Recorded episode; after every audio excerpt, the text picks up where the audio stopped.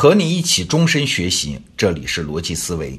前不久啊，我刚学到一个词儿，叫“丧偶式育儿”，意思是呢，现在女性养育孩子，丈夫几乎完全帮不上忙，就跟丧偶似的，女性得独自承担。当然了，这是一个半开玩笑的说法，因为去年我也当爹了嘛，对这一点其实也有感觉的哦，不是不想帮忙啊，是真帮不上忙。我作为父亲，在家庭里的存在感是越来越弱，除了挣钱养家，好像就没什么作用。后来呢，和很多刚当爹的朋友聊，发现大家的境遇和感受都差不多。哎，父亲这个角色为什么会陷入这种普遍性的尴尬呢？这是咋回事呢？最近啊，我看了意大利心理分析师鲁格赵家的一本书，叫《复性》，算是有了一点初步的答案。我们今天就从头来清理这个问题。其实啊，无论是东方文明还是西方文明，父亲这个角色都是整个社会建构的最基础的一环呐。有人说，整个西方文明史就是建立在父亲制度上的，那中国就更是这样了。你想，一个儒家的知识分子提升自己的路径是啥？书里写了吗？修身齐家治国平天下嘛。你要保证家庭稳定健康，做一个好父亲，这是你最基本的责任啊，也是你后面人格上升的起点。但是啊，如果把整个人类文明看成是一个操作系统啊，把父亲这个角色看成是一个软件程序，这个程序啊，刚开始是运行良好的，但是自从进入现代社会，这个程序越运行 bug 就越多啊，这就是我们今天要聊的父亲悖论。我们来解释一下这个悖论啊。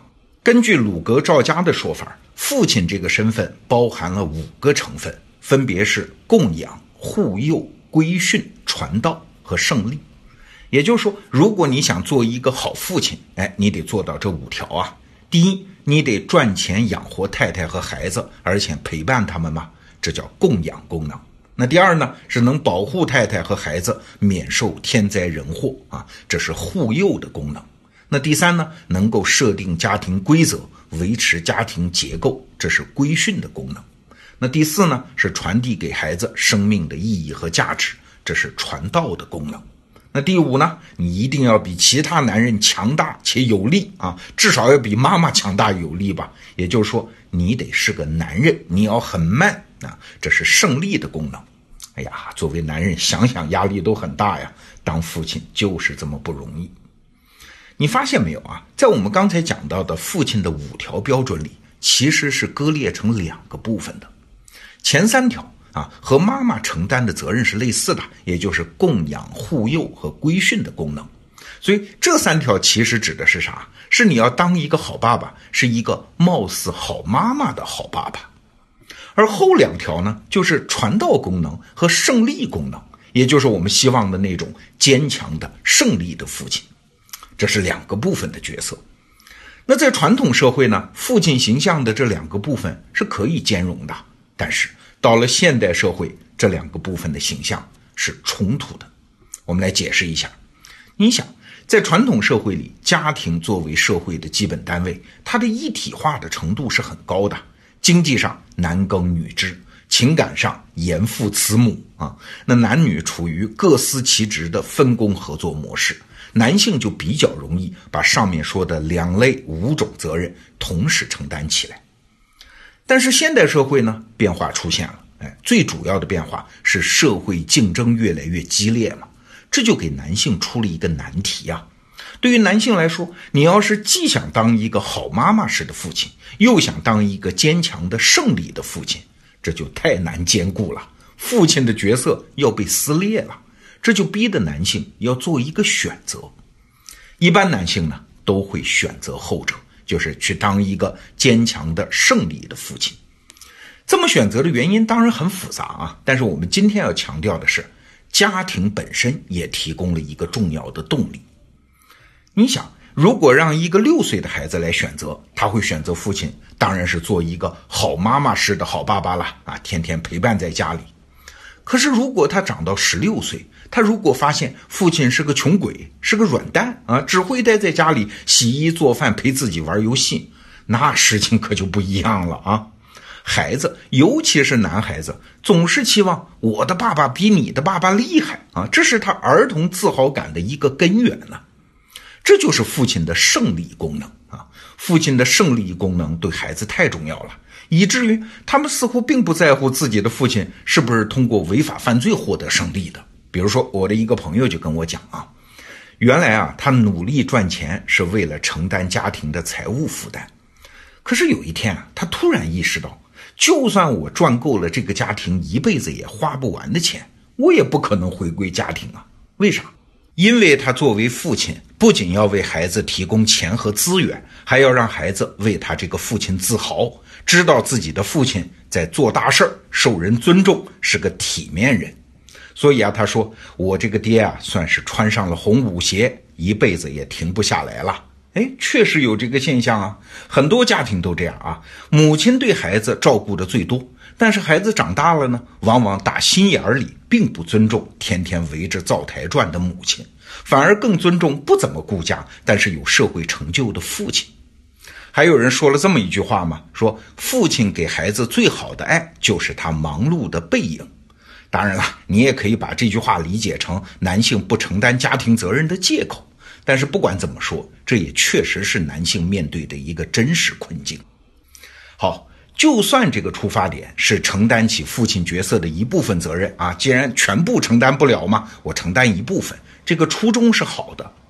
但是啊，在现代社会环境下，情况没有那么简单啊，因为社会分工在现代社会高度发达，什么活儿都可以外包啊。男性去参加社会竞争，就算你很成功，最后演化出来的结果是啥？哎，是你只能给家庭提供钱。你需要养育孩子吗？好，我给你请保姆啊。你是要一个还是两个嘞？你需要保护吗？好，我给你在最好的社区给你买个有保安的好房子。孩子需要陪伴吗？我可以出钱让孩子上很贵很贵的那种早教班呢。孩子需要看管吗？哎，我可以送孩子去很好的私立学校啊。据说有一个武术学校的招生广告就是啊，你安心赚钱，孩子我们来管。那，你看。竞争越成功，钱越多，父亲原来的功能在现代社会就越可以外包出去啊。那结果是啥？是父亲从家庭中的边缘化啊，他只能提供钱和资源，而越来越不像是家庭的一个成员。家庭在适应现代社会的过程中，结果啊不是越来越适应啊，而是面临解体的危险。在西方发达国家就有这样的现象。因为社会福利很好嘛，结果就出现了大量的单亲家庭，就是只有妈妈和孩子，父亲这个角色消失了。我们以前的节目介绍过一本书，是德国人写的，叫《反社会的人》啊，就是说德国穷人社区里的这个现象：男女谈恋爱同居，女性一旦发现自己怀孕了，那男性的反应往往是收拾行李马上离开啊，而女性呢也并不觉得自己是被抛弃了，为啥？因为政府对单亲母亲有大量的财政补贴啊，如果这个男人留下组成正常家庭，那政府补贴可就没了。而这个男人在外面挣到的钱呢，还不见得有政府补贴高。哎，你看，如果男性在家庭中的作用仅仅是挣钱，那么只要家庭有了其他的经济来源，父亲这个角色就彻底没用了。今天我们之所以说这个话题啊，并不是在替男性辩解，更不是替我本人辩解。实际上，我深切的理解女性，尤其是妈妈，在现代社会面临的角色困境更大。只不过那是另外一个话题了，以后有机会我们再聊。父亲的缺席啊，不只是中国有，这是一个全球性的现象。像美国，二零零六年就出台了一个法律，每年国会拨款一点五亿美元，专门用于支持健康婚姻和负责的父亲。那这一点五亿美元当中，有五千万美元是专门用来宣传的，宣传啥？父亲的功能和重要性啊！可见这个问题在美国也很重要啊！当然，这个政策能不能起到作用，也未可知啊！你看。现代化这个东西啊，它不仅带来了繁荣和富庶，它也带来了一大堆人类适应不了、承担不起的东西啊。好，今天的话题就聊到这儿，明天见。